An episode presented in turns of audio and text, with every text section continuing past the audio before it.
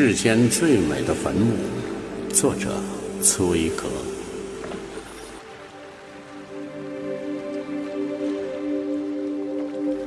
我在俄国所见到的景物，再也没有比托尔斯泰的墓更宏伟、更感人的了。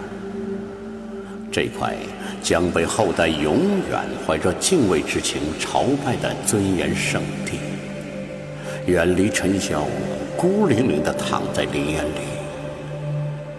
顺着一条羊肠小路信步走去，穿过林间空地和灌木丛，便到了墓冢前。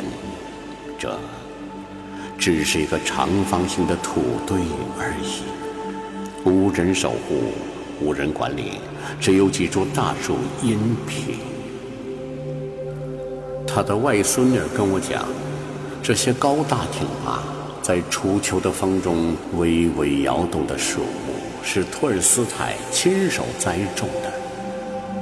小的时候，他的哥哥尼古莱和他听保姆或春妇讲过一个古老的传说，提到亲手种树的地方。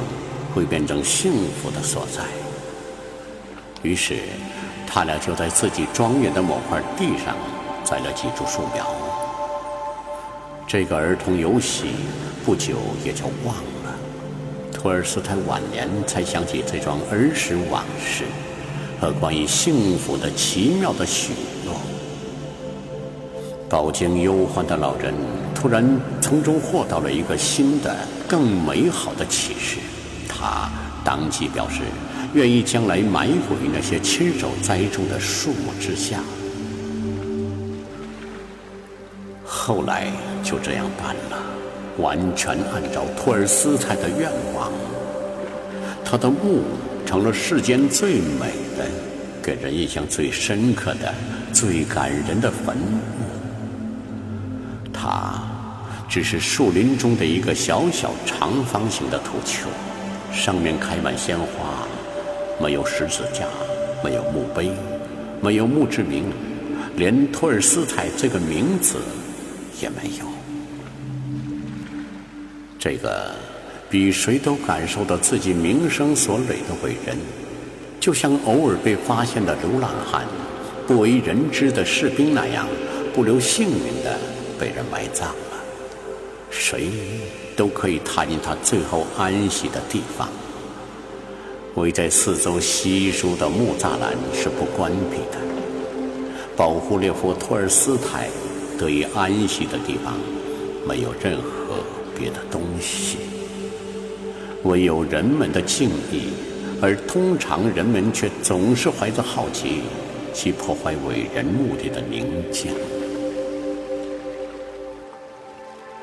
这里逼人的朴素禁锢住任何一种观赏的闲情，并且不容许你大声说话。风儿在抚林这座无名者之墓的树木之间沙沙地响着，和暖的阳光在坟头嬉戏。